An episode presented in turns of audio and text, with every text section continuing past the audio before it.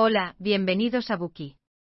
Hoy desvelaremos las claves del libro El economista camuflado, la economía de las pequeñas cosas. Solemos pensar que la construcción de áreas verdes en las ciudades es algo bueno, ya que pueden purificar el aire y proteger al medio ambiente. Sin embargo, los economistas creen que también traen consigo algunos efectos secundarios. Por ejemplo, las áreas verdes agravan la escasez de suelo urbano, haciendo que los precios de alquileres y viviendas sean más altos. Así es como los economistas analizan los fenómenos cotidianos. El economista camuflado es un libro que presenta los fenómenos cotidianos desde el punto de vista de un economista. En el libro el autor analiza los principios económicos que hay detrás de muchos fenómenos comunes.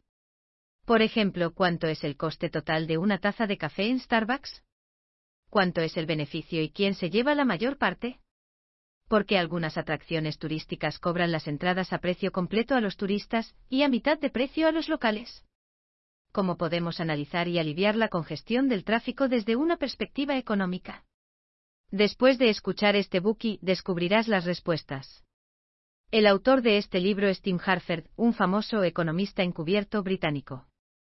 En 2011 inició una columna en el Financial Times en la que utilizaba el pensamiento económico para explicar los acontecimientos cotidianos. Sus artículos eran humorísticos, populares y bien compuestos. Escribió para la columna durante seis años, y se convirtió en una de las más leídas del periódico. Tim Harford es como un detective encubierto que sondea los reinos social y comercial, y estudia los fenómenos cotidianos desde la perspectiva de los costes y los beneficios.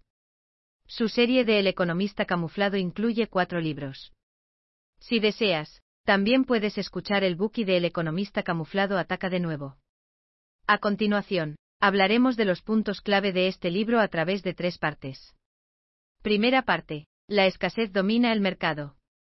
Segunda parte, estrategias de precios de los comerciantes. Tercera parte, externalidad y tasa de externalidad. Primera parte, la escasez domina el mercado. Hablemos de la primera parte, la escasez domina el mercado. ¿Qué es la escasez? Cuando quieres comprar algo en el mercado, hay muy pocas opciones o solo una. La posición dominante de la escasez en el mercado se refleja principalmente en el hecho de que ésta determina la división de los beneficios. Es decir, quien posee una mercancía escasa, se lleva la mayor parte de los beneficios. Los datos de un estudio de mercado muestran que cuesta menos de un dólar hacer un café con leche, pero Starbucks lo vende a 2,55 dólares, mientras que otras cafeterías cobran un precio más bajo, en torno a los 2 dólares. ¿A qué se debe esto? Quizá pienses que Starbucks tiene un ambiente agradable, pero también otras cafeterías tienen su propio atractivo. Además, muchos oficinistas se apresuran a volver a la oficina después de comprar su café, en lugar de disfrutar de su bebida en el cómodo ambiente.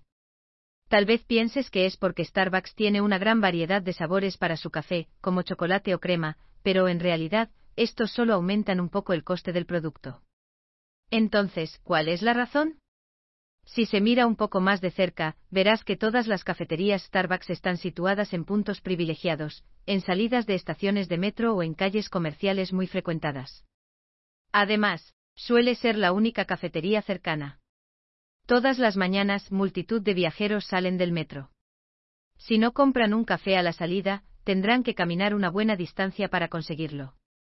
Los oficinistas no perderán 10 minutos para comprar un café más barato en otra cafetería, porque simplemente tienen prisa.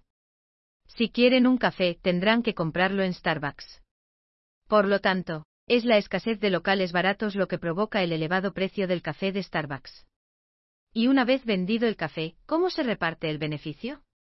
Según un estudio realizado por economistas, el beneficio de una taza de café puede llegar al 150%. Se podría pensar que los propietarios de Starbucks embolsan todo ese dinero, pero en realidad no es así.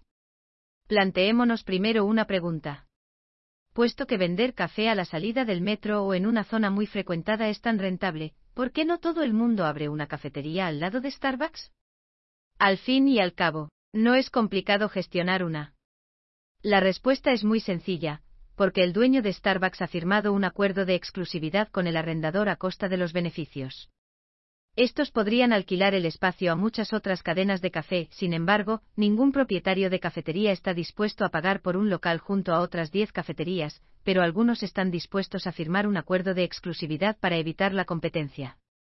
Así, del dinero que pagas por un café, el propietario del Starbucks invierte una buena parte en pagar el alquiler. Y como resultado, el arrendador, debido a la escasez de cafeterías en la zona, se lleva la mayor parte de los beneficios de una taza de café. No es el propietario del Starbucks quien gana más dinero, sino el arrendador del local. En pocas palabras, como la salida del metro es un lugar escaso en cafeterías, los consumidores pagan por su escasez. La escasez, por tanto, es el principal factor de reparto de beneficios. Quien posee el recurso escaso obtiene más beneficios. Sin embargo, Tim Harfer nos recuerda que debemos aprender a distinguir entre las cosas que son muy rentables, porque son naturalmente escasas, y las que son muy rentables por medios artificiales. ¿Qué significa esto? Veamos un ejemplo. Hay tres bancos. El banco A tiene una gran cultura corporativa, una marca fuerte, el mejor software bancario especializado, excelentes empleados y servicios financieros de alta calidad.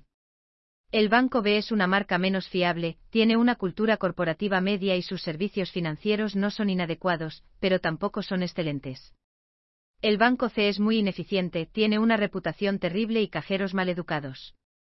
En circunstancias normales, el banco obtendría un gran beneficio de esta situación porque presta servicios escasos. Por otro lado, como los servicios del Banco B son relativamente pobres, sus servicios no son tan escasos, por lo que obtiene un beneficio modesto. Finalmente, los servicios que presta el Banco C son los menos escasos, por lo que apenas llegaría a fin de mes. En este caso, los elevados beneficios que obtienen el Banco A y el Banco B son su recompensa por ofrecer servicios escasos y de gran valor. Sin embargo, existe otra situación en la que el Banco A y el Banco B puedan seguir obteniendo grandes beneficios, aunque no tengan los escasos valores mencionados anteriormente. Este tipo de situación también existe. El Banco A y el Banco B pueden utilizar medios artificiales, como presionar al gobierno para que prohíban la entrada al sector bancario a nuevos competidores, como el Banco C o incluso el Banco D. Como resultado, los consumidores solo podrán optar entre el Banco A y el Banco B si quieren hacer operaciones bancarias. Aunque los servicios de estos dos bancos no sean necesariamente de alta calidad, son servicios escasos, por lo que podrán obtener grandes beneficios. Simplemente a que los consumidores no tienen otra opción. Los economistas llaman rentas monopolísticas a esos beneficios de los que disfruta una empresa sin competidores. En distintas partes del mundo, en sectores sensibles, como la banca, la agricultura y las telecomunicaciones, muchos gobiernos conceden licencias de monopolio a empresas establecidas para garantizar su alta rentabilidad. Esta utilización de medios artificiales para mantener la escasez también se da en el ámbito del urbanismo. Un ejemplo de esto es Londres. En los años 30 se construyeron muchas áreas verdes en esta ciudad. La intención original de esta decisión era preservar el medio ambiente. Sin embargo, las áreas verdes reducen el terreno para edificios residenciales urbanos e impiden la expansión de la ciudad, por lo que limitan el número de personas que ésta puede acoger. Como resultado, las casas en Londres se volvieron escasas, y los precios de las viviendas y los alquileres eran mucho más altos de lo que serían en caso contrario. En opinión de Harford, también algunos profesionales consiguen mantener la escasez gracias a los medios artificiales. Por ejemplo, abogados, médicos, contadores y otros profesionales toman exámenes de cualificación de alto nivel para mantener su condición de expertos. Estos exámenes parecen proteger al público de los profesionales no cualificados, pero también son un intento de mantener la escasez y los altos ingresos de los profesionales, dejando de lado a los sustitutos de bajo coste. Bien, esto es todo para la primera parte, la escasez domina el mercado. En el proceso de competencia por el beneficio, quien posea productos escasos obtendrá el mayor beneficio. Sin embargo, Harford nos recuerda que debemos aprender a distinguir entre la escasez natural y la artificial. La primera crea grandes beneficios al ofrecer bienes o servicios de gran valor, mientras que la segunda crea grandes beneficios al establecer barreras artificiales para disuadir a la competencia. Gracias por escuchar. Compruebe el enlace de abajo para desbloquear el contenido completo.